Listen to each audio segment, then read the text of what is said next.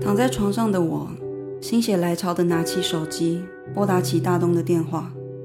我知道一定不会通，然而没想到，嘟嘟的两声长音之后，突然传来了一声“喂”，我吓了一跳，以为大东过世之后，手机号被转让给了别人。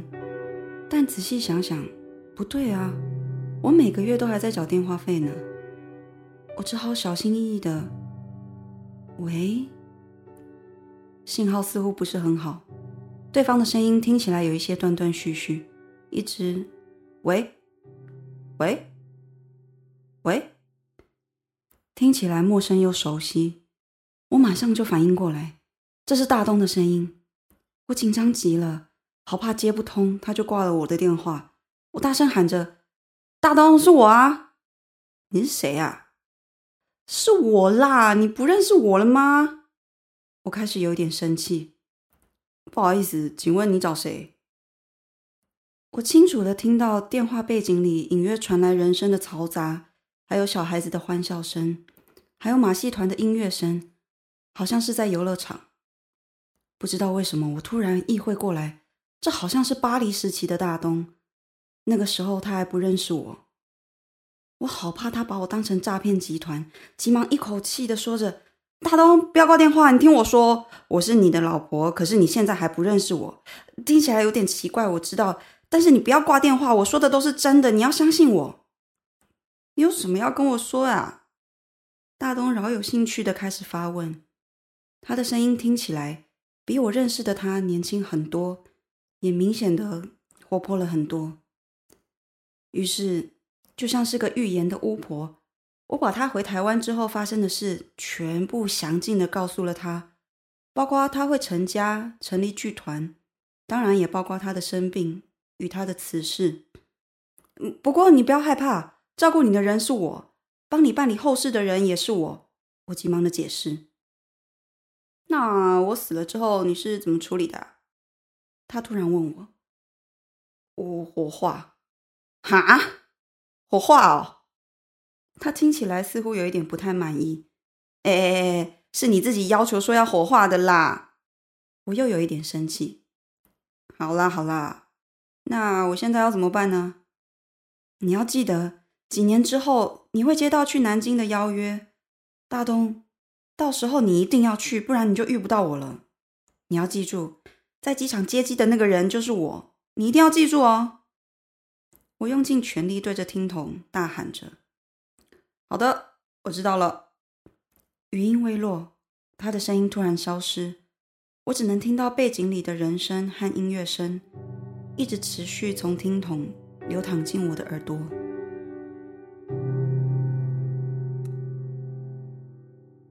各位听众朋友，大家好，欢迎来到盗火会客室，我是你们的主持人唐玉。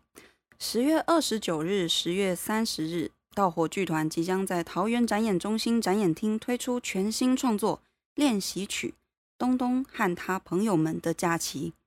那我在其中呢，饰演的是朱莉这个角色。剧中的这个朱莉，因为突然失业而被放了一个很长的假期。那某一天的深夜，她突然接到一通电话，原来是十几年没见的老朋友东东打来的。东东热情地邀请朱莉来到蓝色度假村，可以让自己好好的跟他叙旧。那第二天一早，朱莉便踏上了一场未知的旅程。练习曲《东东和他朋友们的假期》这出戏是受到二零二二铁玫瑰艺术节的邀请，由盗火剧团全体成员为了纪念创团团长谢东宁而特别创作的作品。谢东宁跟他熟悉的朋友都会叫他一声大东。二零一三年，他和妻子天涯一同创立了盗火剧团。二零一七年，大东发现自己罹患了罕见的癌症。两年之后，五十一岁的他带着许多未完成的遗憾离开了这个世界。大东把自己的一生奉献给剧场，直到生命的最后一刻。讲到大东，我也是那个会叫他大东的人。嗯，那回想起大东。哎，其实我认识他是因为天涯的关系，对，大概六年前吧。天涯写的剧本《姐妹》，啊、这出戏同时也是盗火的戏，因为姐妹这个剧本跟天涯碰面，然后就认识了一直听闻的这个盗火剧团的团长谢东宁。那因为天涯那个时候都会大东大东大东这样叫他，然后我就也很自然的就看到他就哎大东这样。然后我记得第一次我这样叫他的时候，他是有一点吓到的，他就觉得呃我们有那么熟吗？这样，但是很快他就接受了，可能是因为我跟天涯聊得太开心，还是怎么样？对。那回想起他这个人，第一印象吗？我觉得还蛮闷骚的啦。跟天涯那时候说的一样，就是好像还不熟悉的时候，会呈现一个哦，真的是艺术家的样子，呃，留着长发，然后绑个小马尾这样子。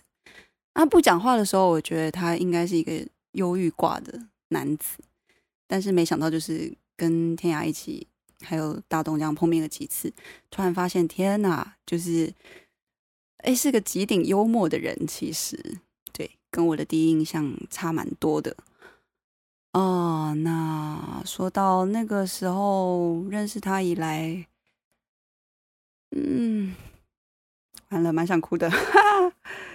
认识他，我觉得印象最深刻的呢是有一次天涯跟大东他们来到我开的铁森林排练空间，那时候铁森林也没几年，他们就是带着很多的学员来这边办了一个工作坊。那那时候大东身体已经开始有点不是那么舒服了。那因为整个团的人都很忙嘛，所以就是急急忙忙的赶快带学员进去教室里面，然后大家很认真的开始工作坊的内容。那我在楼下办公室就想说，哎，等一下有空我要上去跟天涯聊个天这样子，然后就等了一阵子，就觉得哎上面好像没什么声音，我就偷偷走上去。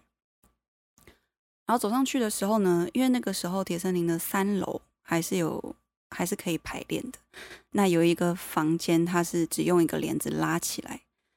然后当时我去上面的时候，就发现，哎，不对啊！就是天涯他们来的时候，因为我刻意拉开那个帘子，让他们放很多的杂物，这样怎么拉起来了？然后我就打开帘子，这样。然后那时候呢，就看到大东坐在那边，他就感觉身体不是很舒服，这样。然后可能就是因为他没有，他可能没有料到我会拉开帘子，这样。他本来就是蹲着，然后就是可能有点摸着肚子，这样，然后有点不舒服的样子。然后可是我一拉开，然后我就说：“哎，大东你还好吧？”这样。然后大东看着我，马上秒变，就是他以前印象中的样子，就是。很有活力，这样他说还好啊，没事啊，我捡个东西而已啊，没怎样，没怎样，这样。但是因为那个瞬间，我也有感觉到他并不希望让朋友看到那个面相，所以我就很快的就接着他的话说，这样，我就故意开玩笑说：“哇，天哪，你怎么会病入膏肓了？连捡个东西都这么痛苦，这样子。”然后我们就嘻嘻哈哈了一下。然后我就借故说啊，那你忙啊，那我再下去忙我的。等一下天涯休息的时候，我们再碰面。这样，他就说好啊，好啊，好啊。然后我就下楼。印象很深刻，就是因为嗯，其实那一次就是我看大东的最后一次。嗯，然后常常回想起来的时候，也是会。嗯，就是说那天怎么没有再多说几句话，或者是再多瞎闹一下？怎么会就是这样客客套套的两个人心知肚明，可是就这样子让那个时间流过去了？这样，但是现在当然。回想起那个瞬间，就是 拉开帘子到他一秒装没事的那个瞬间，想到还是觉得蛮好笑的。因为就是大东毕毕竟还是导演嘛，就是在掩盖他表演上面的能力这件事情，我还是会忍不住笑出来。这样，对啊，那嗯，我觉得可能他就是这样的人吧，就是希望在朋友的印象中永远是那个啊、呃，也神神秘秘，然后也很幽默，然后又很带有文艺气息的一个男子，这样。嗯，那我相信他到另外一个地方也是吧。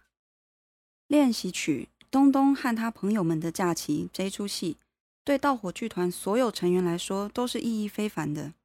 这出戏是由盗火剧团的三位主创成员刘天涯、何应泉、陈昶旭所共同创作的。他们是大东生前最好的创作伙伴，和大东之间也有着深深的缘分，同时也集合了道火密切合作的一群设计们。有的人曾经和大东在不同制作相遇，有的人即使从未和大东见过面，也常常听到道火的大家提起他。这出戏中陪伴我一同踏上旅程的，还有其他两位优秀的演员林芳芳、艾健代。本戏的制作。则是由道火剧团的制作经理郑青青、丁福宽、执行制作萧和轩共同携手完成。现在，让我们听听他们记忆中的大东，以及想对大东说什么。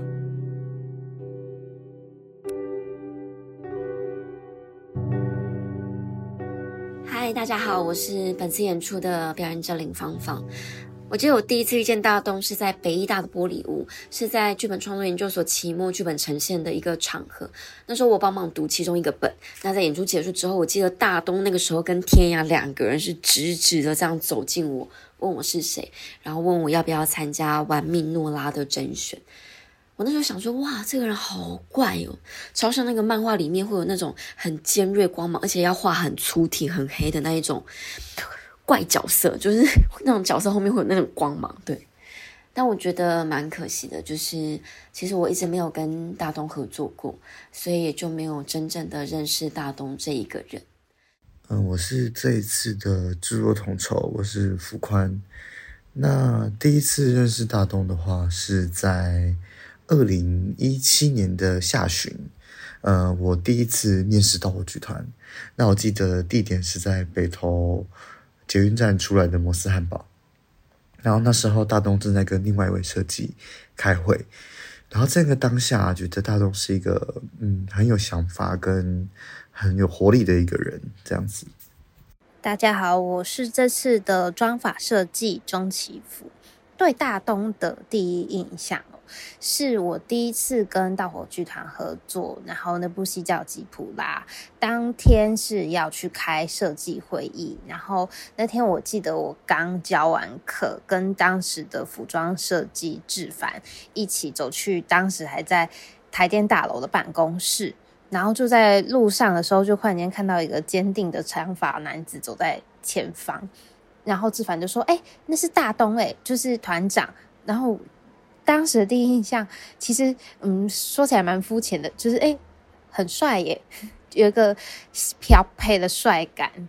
另外还想要补充一个对大东的印象，那时候他已经去当天使了，然后我就是跟天涯那时候去龙岩探望他。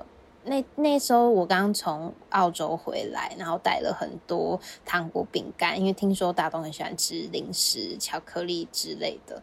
然后我就带了一个超级无敌巨大的小熊软糖，就是大概是一个巴掌大的一只熊大小的小熊软糖，应应该说是大熊软糖。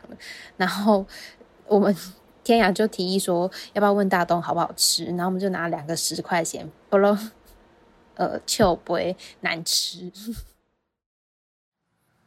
我是这次东东演出的舞台设计赵玉涵老大。第一次认识大东的时候，我甚至都还没有跟盗火剧团工作过。那时候是在外面的演出，我是从舞台设计助理变成舞台设计。大东是那一次演出的导演，这样。那时候对大东的印象是，我知道他是北艺大研究所的导演，然后但是我们没有，我们不认识，没有工作过这样子。我记得那时候我提出了一个舞台，但是感觉上制作人没有到很喜欢，但是大东却很支持我的想法。然后就帮忙就是说服制作人这样子。后我那时候在就是后来就自己在家里这样想，我就想说，嗯，这个导演是蛮蛮奇怪的，会会这样子相信一个刚毕业的舞台设计，而且那个舞台现在回头想想，可能真的是没有那么好 使用。所以这大概是我对大众第一印象，就是。我是盗火剧团执行制作程贤。我对大东的第一印象是他刚从法国回来的时候，呃，去看过他制作的戏，当时感觉他就是酷酷的、很严肃的，不太爱说话。后来他邀我进入盗火工作，我才发现我真的是大错特错。他完全就是一个爱做梦的中二男。简称有赤子之心的中年大叔，超级会碎碎念的唐僧东。我是这次演出的演员，我叫赖建代。我在此之前其实没有机会认识到大东本人。那我对大东，我第一次见到大东的名字，好像是那时候，呃，就以前就在看一些资讯嘛。那时候刚好看到有一个演出要甄选演员，好像是因为这样第一次看到大东的名字。但后来就是也，因为我也没有去参加甄选，然后也没有机会跟大东合作，呃，更别说是认识本人了。所以其实甚至连网友都称不上。对，那在之后，好像在之后再看到跟大东有关的讯息，其实就是看到他离开的的的消息是在脸书上面。对，Hello，各位大家好，我是盗火剧团的驻团导演场旭，这次在。练习曲东东和他朋友们的假期的工作是共同创作。诶，我第一次认识大东应该是在我二零一六年那个时候，我在北艺大读硕士班导演组，然后那个时候是我导演三的期末呈现，那个时候我导了尤涅斯科的秃头女高音，然后。大东跟天涯一起来看，那个时候其实我完全不认识他们两人，我也不知道他们两人有来看。然后演完之后，在前台会亲友的时候，呃，天涯就跑到我旁边，然后拿了一张小小的名片跟我说：“哎，你好，我是盗火剧团的编剧天涯，然后我们很喜欢你的作品，然后希望可以跟你联络。”差不多是这个状况下，然后就加了他的脸书，然后加了天涯的脸书，然后也加了大东的脸书。这个姻缘就由此产生了，对，差不多是这个概念。然后对大东的第一印象，其实就觉得，哎，是一个呃头发长长的，然后蛮有个性的一个一个一个一个怎么说呢？一个叔叔这样子。对，我是本次演出的制作经理郑青青。会认识大东是因为加入到火炬团，然后我记得我们第一次见到面是在二零一八年，然后那个时候排练转校生在排练场的后台，刚好那个时候是要放晚餐，然后大东就呃遇到，然后就问我说：“哎，有没有吃晚餐？肚子会不会饿？”这样，然后我就跟他说：“哦，没关系，没关系，我不饿。”这样，但其实我超饿。然后因为我们好像就不是那种第一次见面就会。就是呃大聊天的人，然后所以第一次见面就还蛮尴尬的，就收场这样。然后但是那个时候就内心会觉得说，哦，原来这就是导演，这就是剧场导演，这就是我呃未来工作的呃剧团的团长，这样就会觉得是有一点距离感的。我是主创之一，我叫阿全。嗯、我对大东的第一个印象是他走路很快。然后他看戏的时候会坐得很直，然后他可以蹲在路边吃东西，但是他同时也可以很优雅的去喝咖啡。他就是那么极端的人，就是我们常常很开玩笑说，我们算是最后一群左派了。然后我觉得很深刻的一件事是。我跟大东有一段时间常跑排排练场，就一起去拍戏。然后我们都排戏的时候很专注工作，然后但是我最享受反而是回家的时候，或是去排练场的时候一起搭捷运。然后大东就会讲一些他在法国的一些事情，比如说呃看一些大型的偶节，那些很有趣的偶，或者是一些法国法国导演怎么叫他他们的演员觉醒。我觉得就是。大东把他年少轻狂的一些往事都很有趣的分享，我我很深刻，就是能有这段时光跟他好好聊他以前在法国的流浪的日子。我是本次演出的执行制作萧和弦，对大东的第一印象就是那个时候在面试到火剧团前，然后我有上网查一下，然后就发现哦，之前的团长是大东，但是他已经去世了。然后那个时候就是觉得啊，就是见不到这个人的本人，有点错过的缘分的感觉。嗨，大家好，我是本次演出的服装设计尤恩阳。第一个问题是对大东的第一印象，或是如何认识的？我记得我当时候在北艺大研究所的时候，有修黄建业老师的剧本课。然后在这个剧本课里面，大东就刚好是这个课堂上，忘记他是修课的学生还是来旁听的学生。那我经常会因为透过呃敬业老师所提供来的剧本，然后我们每一个人都会分享自己在这个阅读剧本的过程当中自己的见解分析，以及呃这个剧本如果是以不同面向，因为刚好他也让我们这些剧社系。不同设计专业的同学修这门课，也就是说，在你这个角角度里面去透过剧本，然后来跟大家分享说，如果假若是你的创作会是怎么怎么样去切入，以及去探讨那一些剧本要所带给观众的的思考。那我记得我每一次都会在大东的分享上面获得了很多启发，也是冲击，因为我觉得这个导演非常具有能量。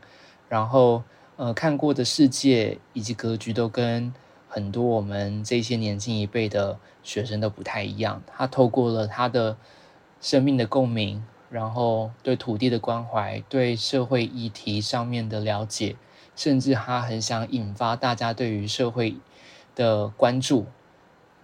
我觉得这个都是让我一个巨蟹座的感性，在这门课里面都会对。他这个绑着马尾的导演，然后觉得哎，太好奇了，然后到底他怎么会有这么独到的见解？这是我非常觉得第一印象很深刻的事情。我是本次演出的制作人，然后以及共同创作者，我是天涯。对大东的第一印象，我跟大东是二零一二年认识的。我们那个时候我还是大三的学生，然后我在南京大学读戏剧影视艺术系，然后那个时候老师跟我说，我有一个剧本要去加拿大演出，然后他想要帮我找一个国外的导演。我那个时候一开始想象的国外导演就是呃很刻板印象，可能是白皮肤、高鼻梁啊、金头发，然后没有想到到机场接机的时候下来的是一个亚洲人，我还问他说，你会不会说中文？他说我会啊，我是台湾人。然后呃那个时候是我第一次看到大东，然后对他的第一印象就是我觉得这个导演跟我之前遇到的任何中国大陆的导演都不太一样啊、我觉得他是一个很谦虚的人。然后同时，我觉得他很温柔，然后跟演员工作的时候也非常有耐心，从来都不发脾气啊、这个跟我之前认识到的所谓的很有权威或者很有权力的导演很不一样，所以对他的第一印象觉得是很好的，觉得他是一个脾气很好，然后又很和善的人。嗯，呃，跟大东相处印象深刻的是，嗯、其实我觉得跟他在一起，我们制作每一出戏的时候，其实。啊、那个创作的过程，然后跟我们平常一起生活、一起创作，我觉得每一天对我来说都很印象深刻。但是如果说最让我呃很很震惊的一件事情，好了，啊、是我记得他后来就是得癌症，然后嗯，原本我们以为就是他的这个癌症是可以被治好的，所以我们就一起去呃去看医生。我记得那个时候他是第二次手术。然后进到那个呃医生诊间的时候，医生就说手术非常成功，嗯、这个是没有问题的哦。他说这个有一点复发是很正常的啊、然后他说切掉就好了。可是后来就是我突然就想到说，他之前有拍那个肺部的 CT，我就说可以看一下肺部的 X 光嘛。然后看了那个肺部的 X 光的时候，医生就没有讲话，他就让我们安排下周立刻去回诊，然后去到另外一个是血液肿瘤科。然后进到那个肿瘤科医生那边的时候，呃，医生看了那个他的影像，就说啊，你这个已经是第四期了，啊、你这个肺已经扩散了。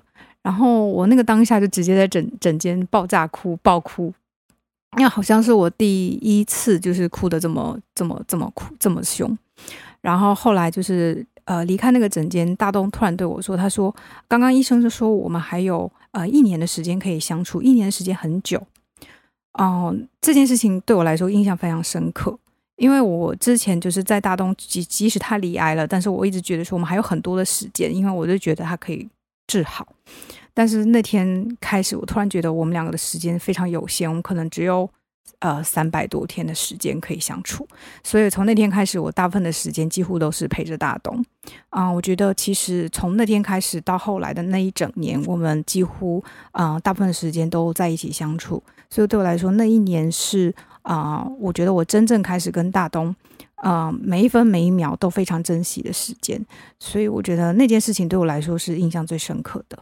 跟大东相处时发生印象深刻的事情，嗯、我我自己觉得还是那一段，就是那段他生病的时光，嗯、陪伴他的时候，嗯、因为那是我第一次，嗯、体会到一个人从嗯、还健康的时候，慢慢的走向凋零的一个状态，然后跟我觉得那是我这一生中、第一次体验到的一个照顾者的一个情形，虽然没有很慢，没有很长，但是呃那几个呃节点都足以让我就是印象深刻。因为其实我没有实际跟他相处过。但是每次在盗火剧团的演出的时候，都可以看到大东的分身小小东，就是天涯的一只一个布娃娃，就是大东的分身出现在剧场之中，然后就觉得很有趣，就觉得他冥冥之中在保佑着我们。我觉得印象最深刻的一次相处是在大东过世的前一段时间，然后那个时候因为呃需要帮大东立遗嘱，然后当时需要遗嘱的代笔人，这样，所以天涯就邀请了就是到火的呃一群人，然后还有我们的朋友一起去他们家，然后要帮大东呃代笔遗嘱跟当做证证人这样，然后呃那一次就是。就是大东，因为他已经中风，所以他在呃语言上或者是在说出来的话跟脑袋想的事情的连接上，好像已经有点弱了。然后他那时候看到我们的时候都，呃好像认识我们，但是每一个人的名字都叫错这样。然后，但是我记得那当下的大家的情绪就都觉得很好笑，然后觉得大东很可爱，然后。呃，但是我印象很深刻的是，因为呃那一次，我觉得他好像又有点不太认识我们了的感觉，然后或者是我甚至不太确定他知不知道我们今天来是在做什么这样，但是他就是在我们离开的时候，就是真的感觉很发自内心的很感谢我们今天来，然后然后帮他代笔遗嘱这样，然后这件事我印象很深刻，我还记得我那天就是跟一个朋友就是在。呃，从大东他们家离开回家的路上，然后我就很有感触，我就问我朋友，就说就是不晓得一个人他在生前，然后他要知道自己即将死亡，然后呃，他要写遗嘱这件事情的感受到底会是什么？然后我的朋友就跟我说，他觉得呃，如果他是大东，他一定会觉得很开心，因为他会知道，呃，如果就算他真的离开了，他呃一生当中最重要的东西都会留给他最爱的人，这样。印象比较深刻的其实还蛮多事情的，但是要选择最深刻的就是有一次跟他去台南校宣的时候，那时候他在带肢体动作，我们在做一个有点像是跳马背的一个动作，他居然随随便便就可以跳过一人高的高度，身手是矫捷，然后当场我就看呆了，非常的觉得不可思议。跟大东相处时，印象最深刻的事情。除了在开会时发生的一些事情以外，印象有很深刻的一次是，有一次去中国巡回的时候，然后我们从台湾飞过去，刚下飞机之后，然后那时候是晚上，然后出了机场大门之后，就有一个很大的、很大的用白线画出来的。吸烟区，然后就像是很大很大的停车格一样。那时候就是剧组几乎全部的人都跑进去了那个白色的停车格里面，就是大家在那边呼吸时间这样子，然后就只有只有我跟大东，然后站在停车格之外远远的地方，然后那时候夜晚超黑的，然后跟大东就很安静站在那个外面，然后看着大家抽烟，那个画面感到现在都记忆很深刻，蛮有趣的。我对大东最印象深刻的时候，其实是在做转校生的时候的开会，那时候是只有造型会议。那我记得我们那时候是约在一个咖啡厅，然后在讨论关于转校生这个剧本的视觉的想法。嗯，其实平常我没有很常跟。大东聊天，但是那一次他倒是讲了很多他以往看表演的经验。我觉得其实细节上我已经不太记得他提到了什么，但是我那时候会觉得，哦，他的见识好广，好好深，我也应该要好好的去多增加自己的见闻，才有办法追上他们的脚步，大家的脚步。那就像我说的，我其实之前没有机会，呃，认识到大东本人，所以我们没有什么相处的的有趣的事情这样。不过我这次因为接了这个演出，那就不时也会听到到火的伙伴们在讲关于大东的事。然后印象最深刻，他们是说，就是每次他们只要出门，在路上找不到停车位啊的时候，都会。请大东来帮忙，就是会跟大东说，请大东帮我们找到一个停车位，对不对？就是变成一个嗯，掌管各种日常生活小事的道火的神这样。那第二个问题是跟大东相处时发生印象最深刻的事。其实我跟大东实际上的相处都没有很实际，所谓的没有很实际是。我记得我当时候在厌世二重奏接这一档演出的同时，大东离开这个世界。然后，呃，刚好在厌世儿童奏的演出前，我梦到了大东。然后大东来梦里跟我讲了很多他对于剧场以及他对于创作的很多想法。当然，实际面讲了什么，我大概呃。依稀记得，也依稀是模糊这样，但是我记得是聊了很多跟剧场有关的事情，然后就在梦里，那是第一次。而后的每一次到火的演出跟首演，我都会在首演前梦到他，然后他都会来给一些笔记。那我印象很深刻的是，呃，他在蒙贾公园杀人事件。前一天就首，就是试演会的前一天，然后他来梦里，然后跟我讲说，做的不错啊，我觉得蛮好的啊，很多细节都很细致什么的。那我就跟他说谢谢你有看到，然后他就最后给了一个笔记说，但是我觉得衬衫如果要呈现年轻的警员的话，可能还要再更笔挺、更利落一点哦。然后我就想说，哦，那一定是他觉得衬衫太皱了这样，所以。我那天早上起来，我就赶快在我家找另外一只挂烫机，就是蒸汽熨斗。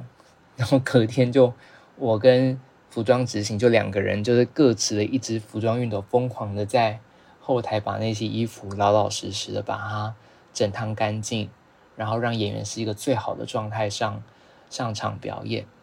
我觉得这个是一个让我印象深刻的事，也同时。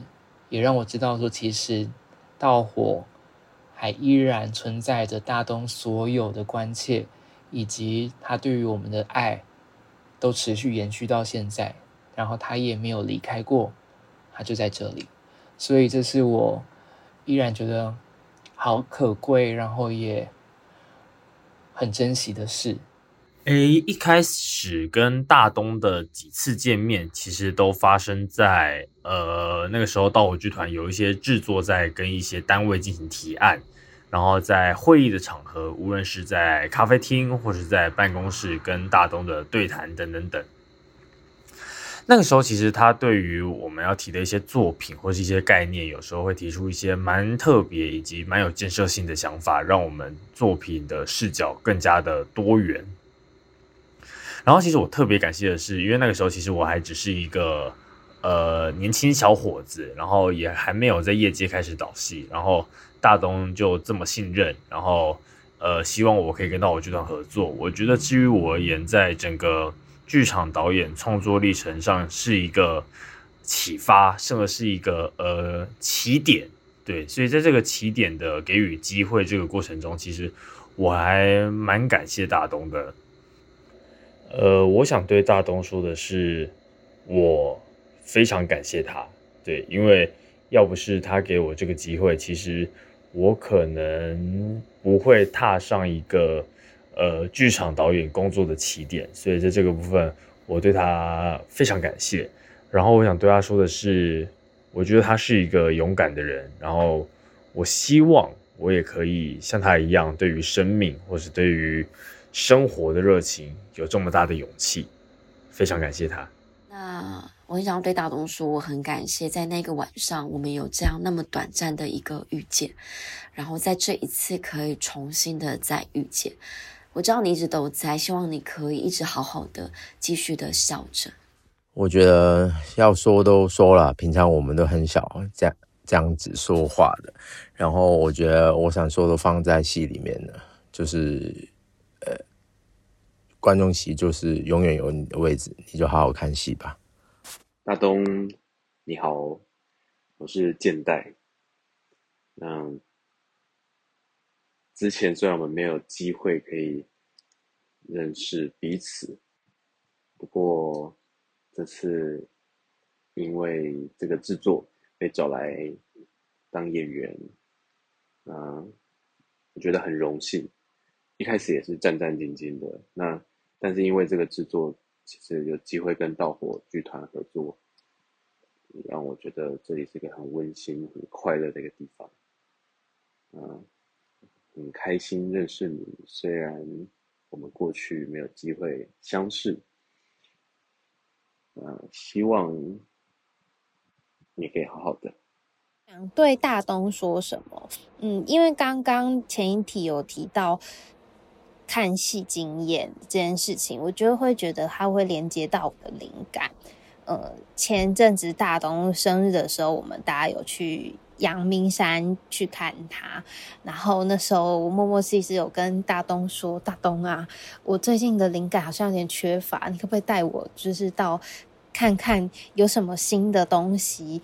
然后这几天的梦我就觉得非常的神奇。有一次我印象很深刻的是，我梦到我有人带我去看一个沉浸式剧场，已经在哪个国家我不确定，然后他就是要跑好多个楼层，一直跑一直跑，然后。当下我在梦里面会忽然间觉得哇，也太好看了吧！然后接下来下一个梦我就印象非常深刻，它是在一个神秘的国度，然后里面有公主还有帝王的角色，然后帝王就是因为公主发疯了，所以要奔要逃跑，然后那个公主呢，她就是突然间一从一个。柔软的小女孩，然后用她的手抹过她的左边的头，就突然间变成雷鬼变，再抹成抹抹过右边的头，又变一个雷鬼变。然后她后来往前走一步，她的全身的衣服就变成一个八公尺长的的黑色长纱洋装。然后她走过的地方，每个地方都会起火。哇！我就觉得哇，那个视觉的震撼是，我近期以来可以哥看到最。厉害的一个画面，然后我那时候就深深的觉得说我，我被帮助了。虽然我不确定是不是大东帮帮助，可是我觉得我会在心里放一个感谢。我觉得会是大东这样帮助我的。想对大东说，地球上的事情不用担心啦，有空来玩。嗨，大东，我是老大。这几天我在排练场就是制作东东的舞台，然后用着很多以前合作时就留下来的道具们，然后这次为他们改造了一番，让他们成为这次东东舞台上面的一份子。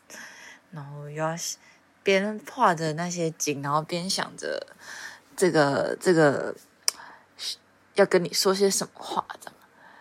然后我就想到，真的很感谢，真的很感谢认识你这位导演，跟你的合作就是是让我觉得很舒服，而且有很拥有很大的发挥空间。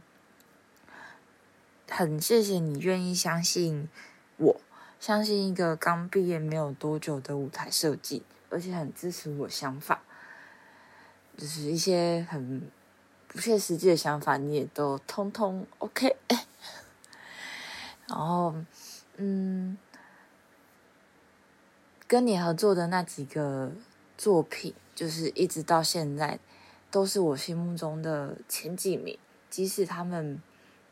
没有那么的完美，但他们一直都是我心中的几个像是支柱般的存在。就是是没有他那几个作品诞生，有可能我不会一直做舞台设计到现在。所以这一次东东演出对我来说也是一个非常有纪念性的演出。然后这次舞台希望你也会喜欢。而且会满意，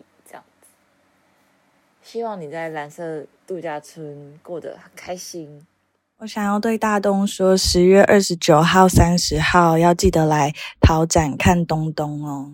那最后想跟大东说什么？嗯，我很想跟大东说，就是直到现在，在每个夜深人静或者是需要指引的时刻，嗯、呃，我都常常会想要问大东的意见。嗯，虽然大东不一定可以回应我了，但是我觉得，即便过了五年、十年，嗯，大东这个人依然会存在在我心中，因为我觉得他是呃我在盗火剧团一个很重要的人，即便我们相处的时间并没有那么久，但是希望他的精神都可以一直放在我的心中，然后让我好好的在剧场这个地方继续努力工作下去。想对大东说些什么？那就请大东继续保佑我们。但都觉得 已经人已经去世到天上了，还要花这么多灵力来保护大家，也是有点累。对，就好好休息，好好放假。我想对大东说谢谢，谢谢你曾经用生命来影响所有的人，甚至在你去到了蓝色度假村之后。你依然在影响着我们，还有我们没有忘记你所带给我们的美好，都是很珍贵，而且而后所有的人参与盗火剧团，不管是演出或是观众，都也能够感受到这件事情，这是真的很珍贵、很珍贵的事。也希望你在。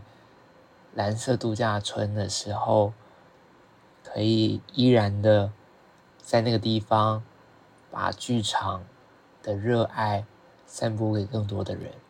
啊、我想要对大东说，我之前很想对他说，可不可以多来看看我？因为其实我都已经听说他去很多朋友的梦里面，但是他都没有来找过我，所以我为此非常的 气愤跟嫉妒。啊、但是我现在想要对大东说，我觉得他没有来找我。嗯，应该是因为他觉得我过得很好，或者很放心。啊，我觉得想对他说，我现在真的过得很好，因为我有一群啊、非常支持我的创作伙伴，然后以及盗火剧团的这个大家庭的成员们。啊、我觉得啊、因为大东虽然走了，可是对我来说，这些人是我在台湾的家人。啊、这些家人会好好照顾我，所以我觉得大东可以不用担心。然后你可以在天上好好的旅行，嗯、呃，去你想去的地方。然后呃，可以去法国看看。然后我知道你很喜欢法国，嗯，我们之前就有说想要老了之后一起去法国定居，然后喝咖啡，然后每天看演出、看舞蹈、看剧场。啊、我觉得现在你应该是一个风一样的人，所以哪边都很快就可以去到。啊、就是做你最喜欢做的事情，就是自由的去旅行吧。嗯、但是如果到会有演出的时候，要记得要来看看。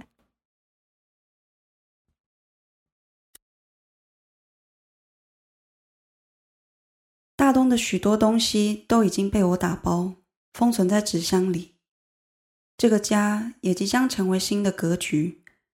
但失去挚爱的这一份痛苦，又该如何打包呢？大东走了之后，家里的许多电器开始逐渐坏掉，不敷使用。到底是怎么回事呢？难道他们也是会思考的吗？难道他们会觉得难过，以至于想要放弃自己的生命吗？那天，我躺在大东曾经躺过的床上，张开眼睛，看到的是窗外了无生趣的水泥大楼，白色的天花板。原来他人生的最后一段时间，看到的只有这一些东西吗？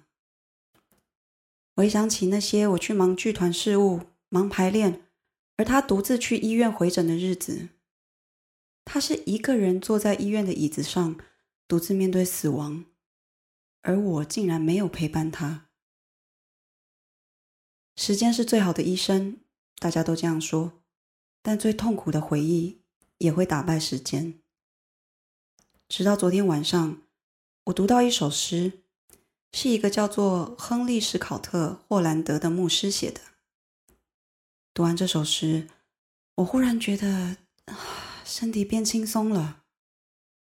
这首小小的诗竟然有足够大的力量，让我把一整年来的自责轻轻的放下了。那首诗叫做《死亡算不了什么》，死亡算不了什么，它不算数。我只是轻轻溜到了隔壁房间，什么也没有发生，一切都和原来一样。我是我，你也还是你。我们一起深情共度过的人生未曾改变。不管我们过去之于彼此是什么，现在依然还是。用熟悉的名字来呼唤我，用你向来轻松的方式来谈论我，维持你一贯的语调，无需勉强严肃，也无需悲伤。像我们一同分享玩笑时那样的欢笑、嬉戏、微笑，想起我，为我祈祷，让我的名字像过去一样时常被提起，让它被提及的时候毫不费力，也没有鬼魅般的阴影笼罩。生命意味着它曾经意味着的一切，它依旧和过去一样，它依然持续不间断。死亡不过是一场微不足道的意外，只因为看不见我，我就要被忘怀。我只是在等你，在等待一个片刻，在某个很近的地方，就在那一个角落里，一切都很好，没有什么伤害，也没有什么失落。只要一个瞬间，一切就会像过去一样。当我们再次相逢时，我们会为短暂分离的苦恼感到莞尔。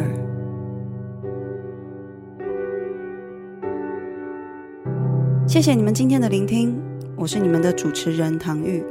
十月二十九、十月三十下午两点半，桃园展演中心展演厅，邀请您和我一起踏上前往蓝色度假村的旅程。